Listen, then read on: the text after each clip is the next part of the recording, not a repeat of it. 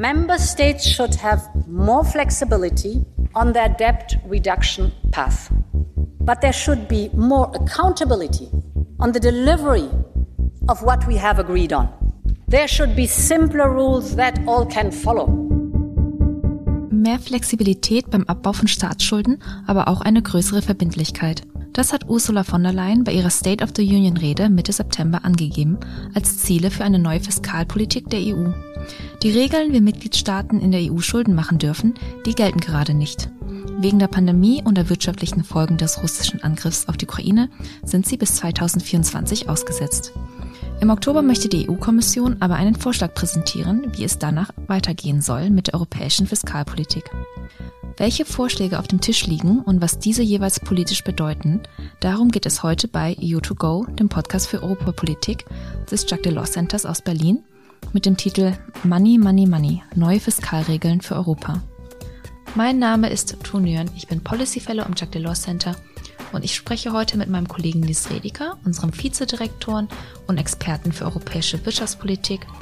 Und ich freue mich sehr auf unseren zweiten Gast, Philippa Siege-Glöckner.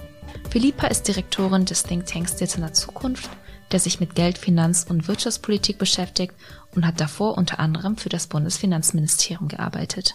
Hallo Philippa und Nils. Hallo Tu. Hi. Nils und Philippa, ihr beschäftigt euch ja beide mit europäischer Fiskalpolitik. Bevor wir uns an die Details dieses total wichtigen, aber manchmal auch etwas sperrigen Themas machen, warum betrifft uns Fiskalpolitik denn alle? Warum ist es wichtig, dass wir darüber reden, Philippa? Fiskalpolitik, das klingt ja erstmal so abstrakt, aber wenn man konkret drüber nachdenkt, dann geht es darum, wie der Staat sein Geld einnimmt und auch ausgibt. Und äh, gerade bei den Ausgaben kriegen wir ja alle tagtäglich mit, wie es ganz wichtige Projekte gibt, die eigentlich jeder gut findet. Also zum Beispiel, dass es in Deutschland genug Kinderbetreuung gibt, ist eigentlich kaum bestritten, dass das wichtig ist. Ähm, aber es dann leider am Geld scheitert, weil der Staat das, das nicht aufbringen kann. Und Fiskalpolitik fasst eigentlich diese ganzen Debatten, wie der Staat sein Geld ausgeben soll, wie viel er ausgeben soll, wie er es einnehmen soll, ob Schulden gut oder schlecht sind, zusammen. Das heißt, es geht zusammengefasst darum, wie Staaten Geld ausgeben und wie viel Schulden sie machen. Und alles mit dem Ziel, solide Finanzen zu haben und gleichzeitig genug auszugeben, damit die Wirtschaft wächst. Auf europäischer Ebene gibt es jetzt ja ein ganzes Regelwerk dazu, wie die Mitgliedstaaten der EU Schulden machen dürfen. Ich habe im Frühjahr selber ein Papier dazu geschrieben und Nils erinnert sich, dass ich ein bisschen verzweifelt bin daran äh, oder an der Aufgabe, diese Regeln irgendwie verständlich aufzudröseln. Deswegen jetzt erstmal die Frage an euch oder an dich. Wie sehen diese Fiskalregeln denn konkret aus in der EU? Was sind die wichtigsten europäischen Regeln von den vielen, die es gibt, wenn es ums Schuldenmachen geht? Okay, es ist ein sehr ausuferndes Regelwerk, aber wenn man mal anfangen will, dann kann man sich immer merken, es gibt so zwei Dinge, einmal drei Zahlen und zwei Arme, die wichtig sind. Angefangen mit den drei Zahlen. Also das erste ist das Defizitkriterium. Das heißt, die jährliche Neuverschuldung der Mitgliedstaaten in der EU darf im Jahr nicht drei Prozent des BIPs übersteigen. Das ist die erste Zahl. Die zweite Zahl ist 60 Prozent. Das ist die Schuldenquote. Die europäischen Regeln sagen auch, dass die Gesamtverschuldung der Mitgliedstaaten 60 Prozent des BIPs nicht übersteigen darf. Und dann gibt es noch die 1,20er Regel. Das ist die dritte Zahl. Die besagt, dass wenn die Staatsschuldenquote über den 60 Prozent als Zielvisier liegen, dann muss diese Differenz jedes Jahr um ein Zwanzigstel, also um fünf Prozent reduziert werden. Also drei, 60 und ein Zwanzigstel sind die drei Zahlen, auf die es am Anfang mal ankommt.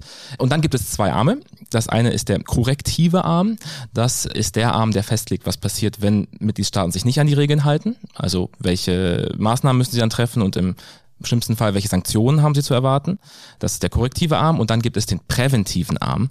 Der ist ein bisschen ambitionierter. Der legt die Regeln fest, die dafür sorgen sollen, dass Staaten gar nicht erst in die Verlegenheit kommen können, die Regeln zu brechen. Also über den gesamten Wirtschaftszyklus hinweg gibt der mittelfristige Haushaltsziele vor, die Staaten befolgen sollen, damit sie solide Finanzpolitik betreiben. So, das sind in aller Kürze jetzt mal so die wichtigsten Steckpunkte, über die wir heute reden werden. Also 3, 60 und 1 Zwanzigstel. Was ist denn der Hintergrund dieser drei Zahlen, Philippa? Woher kommen diese Regeln und wie, wann sind sie entstanden? Ja, das ist äh, spannend, wenn man sich anguckt, äh, wo die herkommen, weil man ja auch oft von außen so den Eindruck haben könnte, ah, das haben sich ganz schlaue Ökonomen mit irgendwelchen Formeln ausgedacht und das hergeleitet. Und in der Praxis sieht es dann oft anders aus. Die 3% und die 60%, die wurden Anfang der 90er Jahre eingeführt mit dem Vertrag von Maastricht und sind beide historisch zu erklären. 60 Prozent, das war der durchschnittliche Schuldenstand ungefähr zu der Zeit in europäischen Ländern. Also das ist jetzt nicht eine große ökonomische Rechtfertigung, sondern man hat gesagt, na, wenn es ungefähr so ist wie heute, dann ist es gut. Interessanterweise ist man eigentlich nie wieder zu den 60 Prozent zurückgekommen. Also könnte man fast sagen, ist ein bisschen eine historische Größe. Und die drei Prozent, noch interessantere Geschichte, die kommen ursprünglich aus Frankreich, von Mitterrand der hatte ein bisschen viele Wahlkampfversprechen gemacht und hatte Angst, dass er nicht mehr klarkommt und sagte seinen Leuten, ich brauche jetzt irgendeine Begrenzung, wo ich sagen kann, ey, wir können leider nicht mehr ausgeben und ich brauche die schnell. Und dann haben die sich was sehr Kompliziertes überlegt. Im Ministerium waren, glaube ich, auch Mathematiker beteiligt und hat er gesagt, nee, nee, das kann ich alles nicht erklären. Aber so 3% äh, Defizit, also 3% Neuverschuldung im Jahr, das klingt doch irgendwie gar nicht so schlecht. Nehmen wir doch das. Und so kamen die drei Prozent zustande und sind dann auch in Europa gelandet. Das ist äh, sehr spannend, also ein bisschen zufällig. Ja, da ist, also ist sowieso immer Zufall mit dabei, weil wenn man ehrlich ist, dann kann man solche Werte auch nicht wissenschaftlich feststellen. Aber es ist interessant, in welchem historischen Kontext sie entstanden sind, weil einem das auch ein Gefühl dafür gibt, wie relevant oder auch unumstößlich solche Werte heute sein sollten oder auch nicht. Mhm. Momentan gelten diese Werte ja auch gar nicht, beziehungsweise sind die Regeln ja ausgesetzt bis 2024, erst wegen Corona, jetzt wegen des Krieges. Im Oktober möchte die Kommission wieder bekannt geben, wie es danach weitergehen soll mit diesen Regeln. Nils, warum behalten wir denn nicht einfach die alten? Also die drei Prozent, die 60 Prozent? Mhm. Also ich glaube, es gibt so, so, so zwei Argumentationsstränge. Das erste ist, dass diese Regeln schon sehr lange in der Kritik stehen, also auch schon vor der Pandemie. Die Begründung dafür war dann immer zu sagen, die funktionieren einfach nicht. Die Fiskalregeln, wie wir sie jetzt haben, haben weder dazu geführt, dass die Schuldenquote innerhalb der EU sehr gesunken ist. Philippa hat es gerade gesagt, wir sind nie wieder auf diese 60 Prozent gekommen. Noch haben sie dazu beigetragen, gerade im Nachhinein der, der Euro-Krise einen konstruktiven Rahmen zu geben, um fiskalpolitisch durch diese Krise zu kommen. Also scheint es ein grundsätzliches Problem zu geben. Da gibt es verschiedene Sachen, woran das liegt. Das eine ist, oft gesagt wird, dass sie prozyklisch sind. Das heißt, in guten Zeiten führen es nicht dazu, dass Staaten genügend ansparen, um dann in schlechten Zeiten ausgeben zu können. In schlechten Zeiten ist dieses 3% Defizitkriterium oft gesehen worden als zu wenig, um wirklich fiskalpolitisch dagegenhalten zu können. Das heißt, insgesamt bewegen sie sich prozyklisch, also mit dem Wirtschaftszyklus weg. Das ist die erste Kritik. Die zweite Kritik ist, dass diese Regeln wahnsinnig komplex sind. Also wir haben jetzt diese drei Zahlen mal genannt, aber wenn man sich anschaut, über wie viele Rechtsdokumente das verteilt ist und wie viel Interpretationsspielraum es da gibt, dann ist es wahnsinnig komplex. Also es gibt ein Vademecum, das liegt jetzt hier auch gerade vor mir, das Tu gut kennt aus ihrem Papier aus dem letzten Jahr und das sind irgendwie 100 Seiten Interpretationshilfe. Immer wenn man das aufmacht, denkt man erstmal, boah, eigentlich würde ich lieber Kaffee trinken, weil es wirklich kein Spaß ist, sich mit, mit dem zu beschäftigen. Aber diese Komplexität ist, ist nicht nur für uns unangenehm, sondern es macht es auch sehr schwierig zu verstehen, welche Regeln eigentlich gerade gelten, weil es so viele Ausnahmen gibt, so viele Spezifizierungen, so viele viele dann nochmal Einschränkungen, dass es von außen gar nicht klar ist zu bewerten. Halten sich Staaten jetzt gerade an die Regeln oder warum halten sie sich auch nicht dran? Also das macht es sehr schwierig zu bewerten. Ne? Also das macht es einfach sehr komplex. Und damit hängt dann auch zusammen, dass diese Regeln nicht gut durchgesetzt werden. Also entsprechend gerade im präventiven Arm ist die Befolgungsquote sehr gering. Oft werden die Regeln wird sich daran nicht gehalten und das ist eine große Kritik, dass quasi Durchsetzung ein Problem ist. So, das sind die Bereiche, die schon sehr lange in der Kritik stehen und jetzt gibt es gerade nach der Pandemie Pandemie nochmal so einen Schub an einer neuen Kritik. Das liegt zum einen daran, dass diese 60-Prozent-Quote jetzt wirklich in ihrer historischen Kontext klar als überholt dasteht. Staaten haben so hohe Schulden gemacht, dass zum Beispiel der Zielwert ein Zwanzigstel Differenz zu reduzieren jedes Jahr wirklich schwierig wird. Also für Länder wie Italien zum Beispiel hat jetzt eine Schuldenquote von 160 Prozent. Das heißt, es liegt 100 Prozent über dem Maastricht-Wert. Wenn es das jedes Jahr jetzt um 5 Prozent reduzieren möchte, dann müsste man um 5 Prozent einen Überschuss äh, anhäufen. Das ist makroökonomisch nicht sinnvoll. Ich glaube, man findet wenig ÖkonomInnen, die jetzt gerade dafür plädieren, würden, ah, es macht Sinn, dass wenn diese Regeln wieder gelten, dann ist das der richtige Fiskalpfad für Italien. Und zum gewissen Grad gilt das auch für andere hochverschuldete Länder wie Spanien oder Frankreich. Und Insofern ist es quasi einfach nicht mehr anwendbar gerade. Und die zweite Kritikpunkt, der dann noch kommt, ist, dass gerade der Bereich Klimainvestitionen nochmal eine ganz massive Voraussetzung mit sich bringt, dass mehr fiskalpolitisch gemacht wird und diese Investitionsbedürfnisse in den Regeln nicht wirklich abgedeckt sind. Ich glaube, das ist so das Grundgerüst dessen, was gerade in der Kritik steht. Ich glaube, die Punchline ist, dass wir gerade an einem Punkt sind, wo es nicht mehr darum geht, wenden wir die Regeln wieder an, wie sie sind, oder reformieren wir sie, sondern reformieren wir die Regeln jetzt oder sind wir eigentlich in einer Situation, in der wir sie gar nicht mehr anwenden können?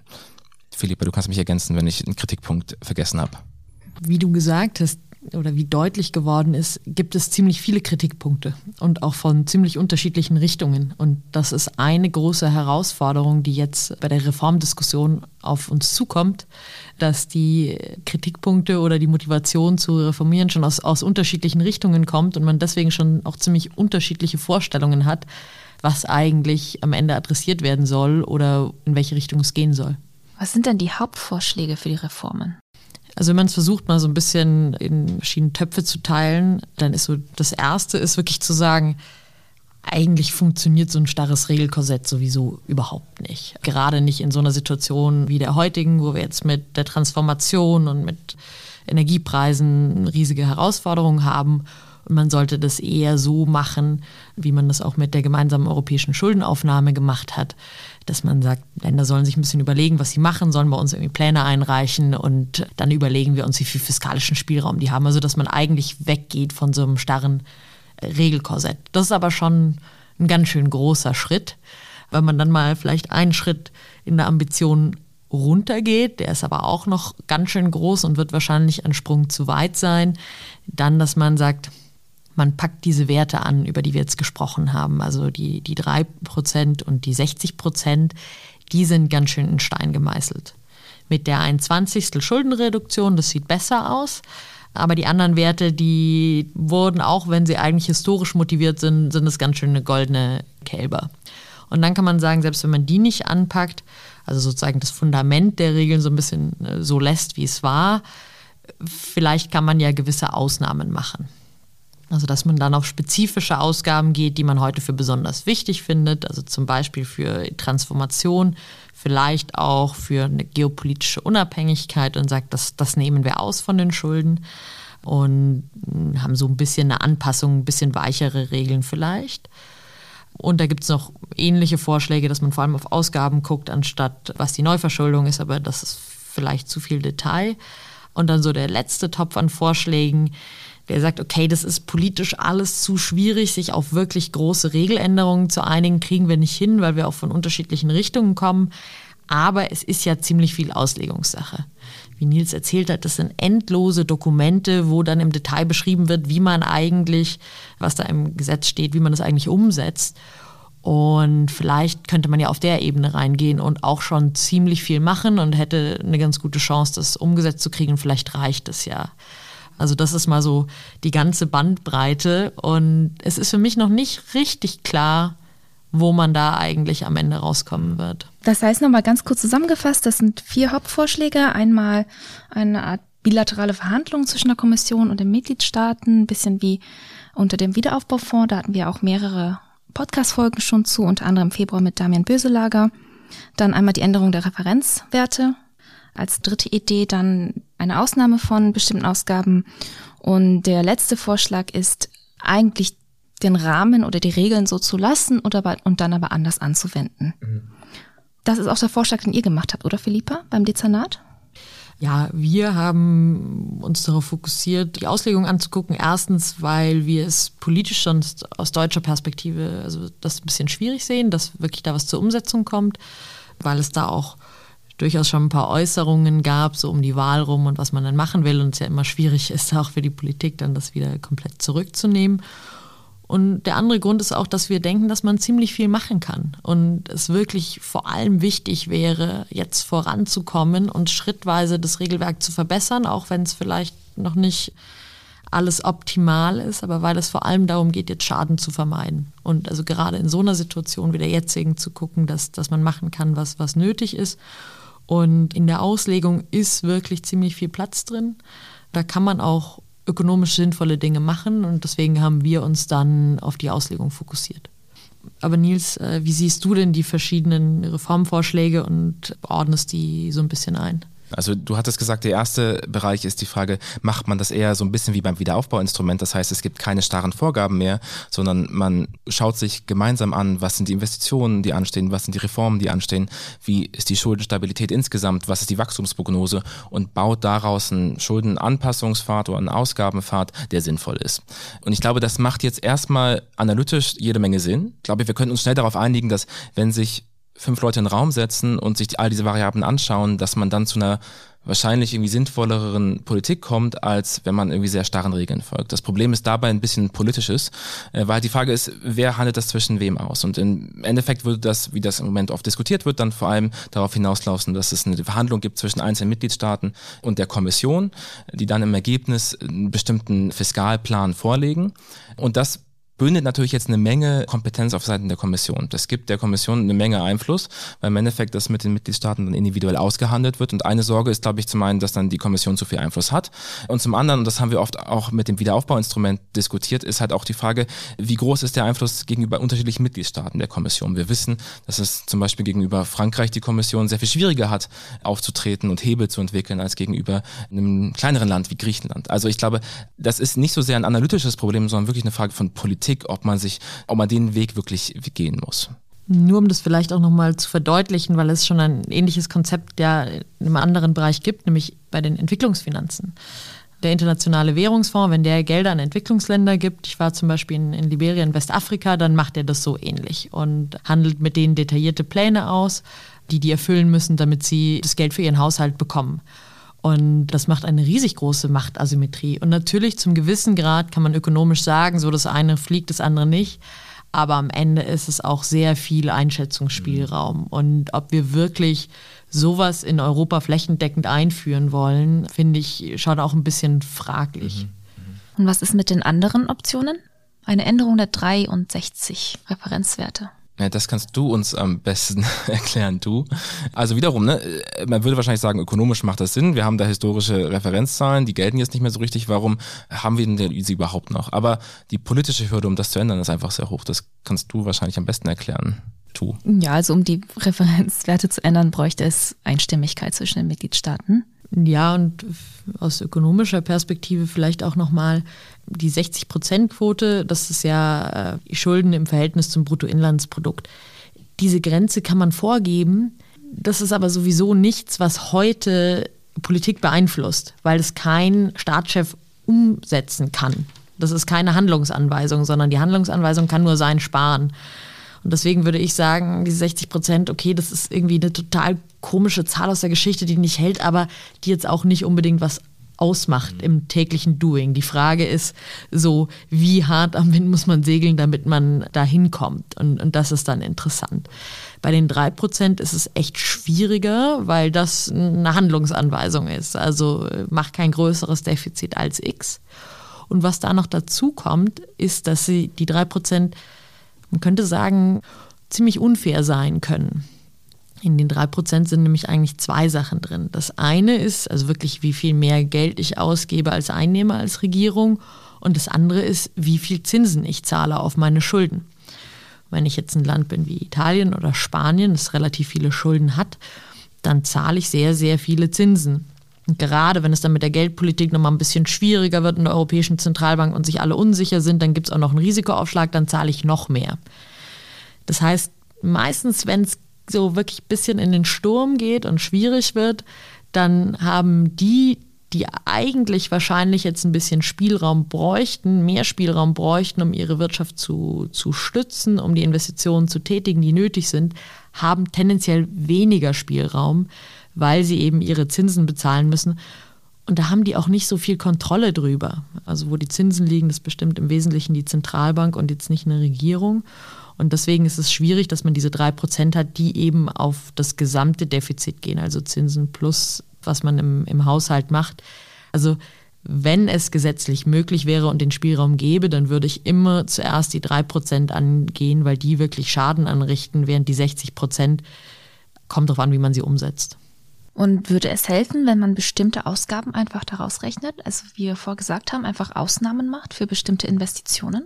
Also ich glaube, auch da ist es so, das ist eine Idee, die jetzt gerade auf der EU-Ebene viel diskutiert wird, die auch von einer Reihe von Thinktanks vorgeschlagen wurde, die auch Zugkraft bekommen hat, weil ein paar Regierungen sich dahinter gestellt haben. Und auch wiederum, es macht schon Sinn, da zu unterscheiden, weil nicht alle Schulden sind gleich. Es macht halt einen Unterschied, ob du Schulden aufnimmst, um damit irgendwie Renten zu bezahlen und dann verschwindet dieses Geld einfach, oder ob du Schulden aufnimmst, um damit Investitionen zu tätigen, die wiederum dann das Wachstum ankurbeln, zu mehr Einnahmen führen. Und dann ist oft das Argument, gerade im Bereich Klima, wo wir eine Menge transformative Ausgaben brauchen, ist es ja auch ein gemeinsames europäisches Gut, wenn da alle möglichst viel rein investieren. Also konzeptionell hat das eine Menge Durchschlagskraft, das Argument. Das Problem ist halt so ein bisschen wiederum zum einen analytisch wenn es um, um Schuldentragfähigkeit geht, dann macht das eben vor allem Sinn, Investitionen auszunehmen, die mehr Wirtschaftswachstum bringen, als sie kosten. Das ist manchmal nicht ganz klar vorher festzulegen, welche Investitionen sind das und welche Investitionen sind das nicht. Insofern kann es auch einfach sein, dass man, wenn man jetzt eine grüne, goldene Regel einführt für alle Klimainvestitionen, dass man vielleicht auch einfach komplett Sachen aus dem Schirm verliert, die doch die Schuldenquote so nach oben drücken, dass es ein Problem werden könnte. Und zum anderen ist es dann auch eine politische Frage, was gilt als grüne Investition zum Beispiel. Wir hatten da mit der Taxonomie eine sehr intensive Auseinandersetzung darüber, was unterschiedliche Mitgliedstaaten sich da vorstellen. Das ist eine Gefahr, dass man die wieder hat. Und natürlich dann auch, warum nicht auch andere Sachen? Also zum Beispiel viele osteuropäische Staaten sagen gerade, warum nehmen wir nicht Verteidigungsausgaben daraus? Auch wiederum, um zu sagen, das sind ja Ausgaben, die tätigen wir, die sind im europäischen Sinne. Wir tragen bei zu einem europäischen öffentlichen Gut, nämlich Verteidigung. Und das macht uns aber den fiskalischen Spielraum kleiner. Also es ist, glaube ich, analytisch gibt es gute Gründe, darüber nachzudenken, bestimmte Sachen daraus auszunehmen. Die Frage ist wirklich, wie bestimmt man dann, welche Investitionen das sind und wo hört man aus? Und das ist, glaube ich, gerade eher der Punkt, warum da niemand so richtig ran will, weil es politisch touchy ist. Nicht so sehr, weil es analytisch ein Problem ist. Ja, es ist analytisch schon sehr schwer zu einzugrenzen, was, was genau. die richtige Art der, oder die richtige Investition ist. Genau. Ähm, in Deutschland sind die größten Investitionen sind eigentlich Autobahn, Wohnungsbau und Entwicklungshilfe. Und das ist nicht so das, was man sich klassisch unter dem vorstellt, was uns in Zukunft Produktivität gibt. Und auf europäischer Ebene wird es doch mal komplizierter und mit einem Klimastempel noch dreimal. Genau. Also da, da muss man hinkommen. Wo wir jetzt schon von Deutschland sprechen, wozu tendiert denn Deutschland in dieser Debatte? Die Bundesregierung hat ja Anfang August ein Papier veröffentlicht zu der Reform der europäischen Fiskalregeln. Was sind eurer Meinung nach die wichtigsten Punkte in diesem Vorschlag? Also ich glaube, man kann sagen, das fällt ganz klar in diesen Bereich vierte Option. Wir lassen die Regeln im Großen und Ganzen, wie sie sind und flexibilisieren ihre Anwendung, so dass sie zum einen mehr Spielraum geben, zum anderen aber auch besser durchsetzbar wird. Ich glaube, das erste, was man immer sagen muss, ist es einfach gut, dass es jetzt deutsche Guidelines gibt dafür, was man will in diesen Verhandlungen. Also Deutschland hat jetzt einmal gesagt, die Fiskalregeln, wie sie gerade sind, müssen weiterentwickelt werden. Das ist schon mal ein Pfund, was da ist und was ganz lange auch als Signal aus Deutschland nicht kam. Das ist eine Veränderung, die wir haben. Und Deutschland hat jetzt einen Vorschlag gemacht, mit dem man sich konstruktiv auseinandersetzen kann. Also insofern, allein schon, dass es diesen Prinzipienpapier gibt, ist ein Riesenvorteil. Ich glaube, dann sind die wichtigen Punkte darin, Einmal zu sagen, dass das 21. Regel, wie sie gerade dasteht, ein Problem ist. Deutschland sagt ganz klar, die also die Bundesregierung sagt, diese 1,20-Regel kann manchmal zu zu großem Anpassungsdruck in manchen Ländern führen und man sollte darauf nicht schauen. Damit ist diese Regel jetzt, würde ich auch mal sagen, ziemlich vom Tisch. Wenn Deutschland das einmal sagt, dann ist, würde ich sagen, die 1,20er Regel können wir schon mal unter politische Geschichte verbuchen. Zweite große Sache, die auch positiv ist, Deutschland sagt, wir brauchen mehr Flexibilität für Investitionen einmal festgehalten, auch ein Standpunkt, den man erstmal vertreten müsste. So, und dann ist so ein bisschen die Detailfrage, was genau möchte man jetzt an der Auslegung der Regeln, wie sie sind, ändern. Ich glaube, da muss man ein paar Stellen, kann man dann schon sagen, okay, dann wird man auf europäischer Ebene nochmal drüber reden müssen. Wenn man das jetzt auf der europäischen Ebene einordnet, wo befindet sich Deutschland da in der Debatte, verglichen mit anderen Mitgliedstaaten? Gibt es da andere Ideen aus anderen Ländern, sehr ähnliche Ideen? Ja, es ist jetzt noch nicht jeder Mitgliedstaat rausgegangen und hat seine detaillierten Reformvorschläge vorgelegt, weil es natürlich auch so ein bisschen zum Spiel gehört. Also wer geht wann raus und äußert sich wie. Es gab aber schon einen Vorschlag von Italien und Frankreich, der am Ende relativ komplex war, noch ein bisschen fundamentaler. Und dann Spanien ähm, hat sich stark gemacht für was, was im präventiven Arm stattfindet. Also an von diesen zwei Armen, der, der sagt, wir sollen mehr drauf gucken, wie wir wirklich gute Fiskalpolitik hinbekommen. Können wir vielleicht gleich nochmal drauf eingehen. Wenn man es versucht, so ein bisschen zusammenzufassen, dann ist Deutschland jetzt sicher nicht die revolutionäre Speerspitze. Aber es gab meiner Ansicht nach schon eine gewisse Überraschung, dass Deutschland Offenheit zeigt, weiterzuentwickeln und auch mal zu sagen, es geht hier um Investitionen, es geht hier um Wachstum. Das ist ein ganz, ganz klarer Kurswechsel von früher. Da war schon gesund schrumpfen sehr en vogue. Das ist jetzt nicht mehr so der Fall. Also insofern, glaube ich, wurde es auch im Ausland ganz gut aufgenommen, dass man mal gesagt hat, hey, es gibt hier eine gewisse Öffnung. Wo wir am Ende rauskommen, müssen wir noch gucken. Aber hier sind ein paar Möglichkeiten, wo wir bereit wären, mal, mal reinzugehen. Es ist doch ganz positiv. Wir kommen auch langsam schon zum Ende unseres Podcasts.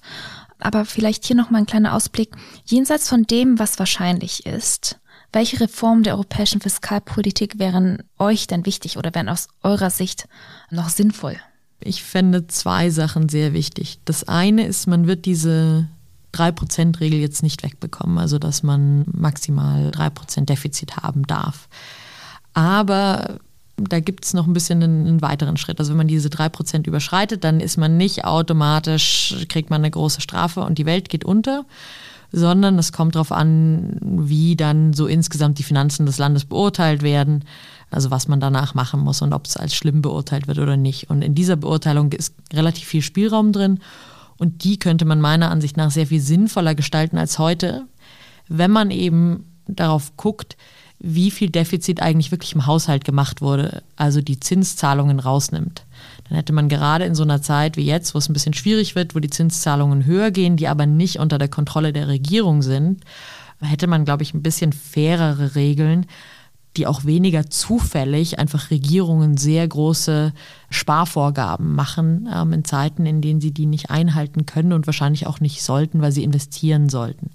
Also meiner Ansicht nach wäre wichtig, aufs Primärdefizit zu gucken in dieser Beurteilung, also das Defizit ohne die Zinszahlungen. Damit könnte man viel besser machen und müsste nicht unbedingt groß Gesetze ändern.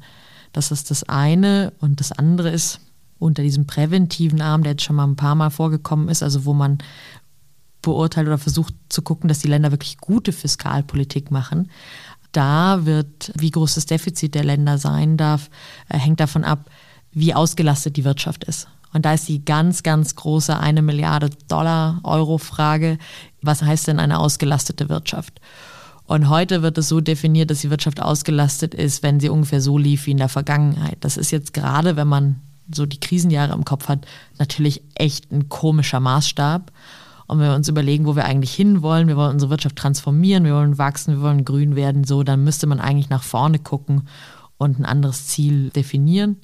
Es ist insbesondere auch wichtig, weil unter den alten Regeln es so ist, dass Spanien 13 Prozent Arbeitslosigkeit eigentlich haben soll und sonst als überausgelastet gilt und sparen soll. Und das ist so eine Regelung, die steht da in diesen 100 noch was Seiten Detail drin. Also die kann man auch relativ einfach ändern. Und die, finde ich, sollten wir dringend ändern, weil man da einfach ganz viel besser machen könnte und es damit auch nachvollziehbarer machen kann. Also man kann doch niemand erklären, ihr müsst jetzt sparen, weil ihr 12 Prozent Arbeitslosigkeit habt und mehr ist leider in eurer Wirtschaft nicht drin. Ich glaube, um das nochmal einen wichtigen Punkt dazu zu ergänzen. Das ist natürlich auch ein Bereich, quasi, weil die Messung davon ist die Wirtschaft ausgelastet, ja oder nein, wahnsinnig kompliziert ist, weil eben man, das ist ein theoretisches Konstrukt. Wir wissen nicht, wie die Wirtschaft aussähe, wenn sie voll ausgelastet wäre.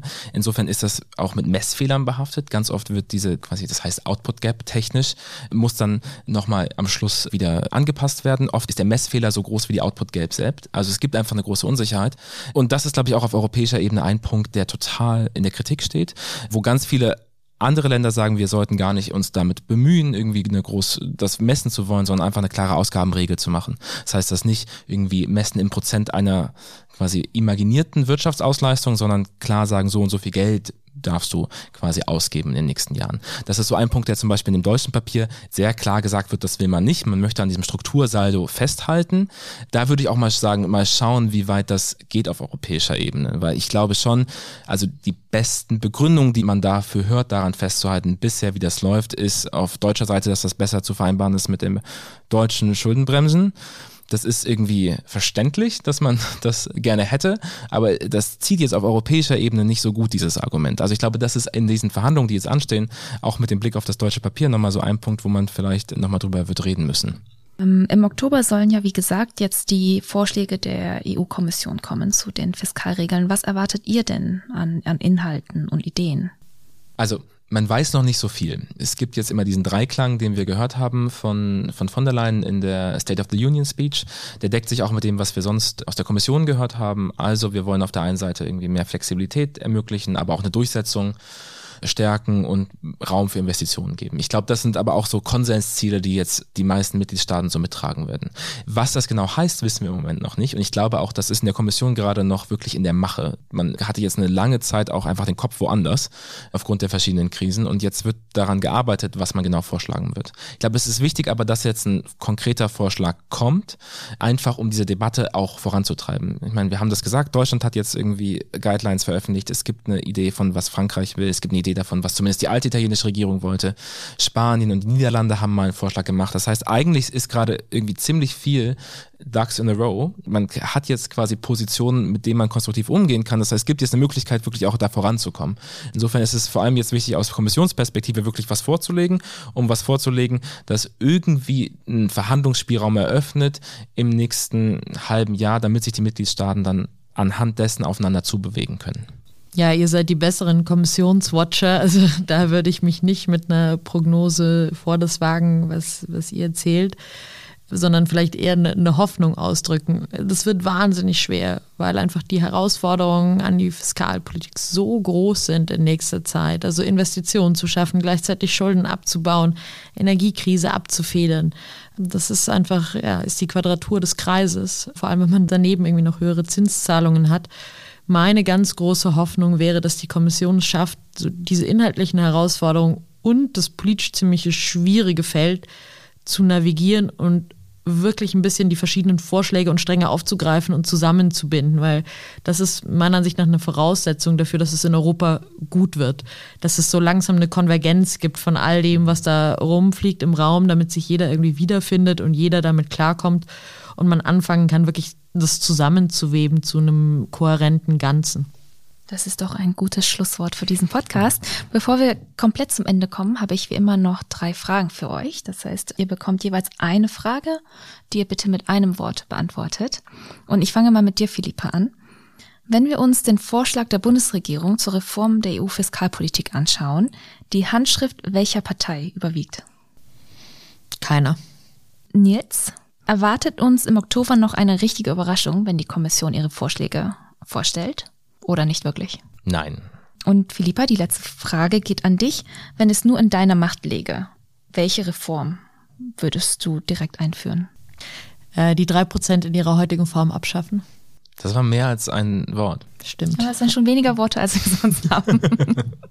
ja, dann vielen Dank an euch beide, Nils und Philippa, dass ihr heute ähm, hier im Podcast zu Gast wart. Es war sehr spannend. Danke, du. Vielen Dank für die Einladung. Sehr gerne. Und an unsere Zuhörerinnen und Zuhörer, das war hiermit Folge 25 von EU2Go, dem Podcast für Europapolitik des Jacques Delors Centers in Berlin.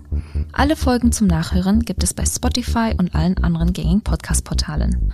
Außerdem auch auf unserer Webseite delorscenter.eu. Dort findet ihr auch ein Papier von mir zu den rechtlichen Aspekten dieser Reformdebatte. Philippas Papier mit Vorschlägen, wie die europäische Fiskalpolitik umgestaltet werden könnte, findet ihr auf der Seite des Dezernats, dezernatzukunft.org. Mein Name ist Tunjön, danke fürs Zuhören und bis zum nächsten Mal.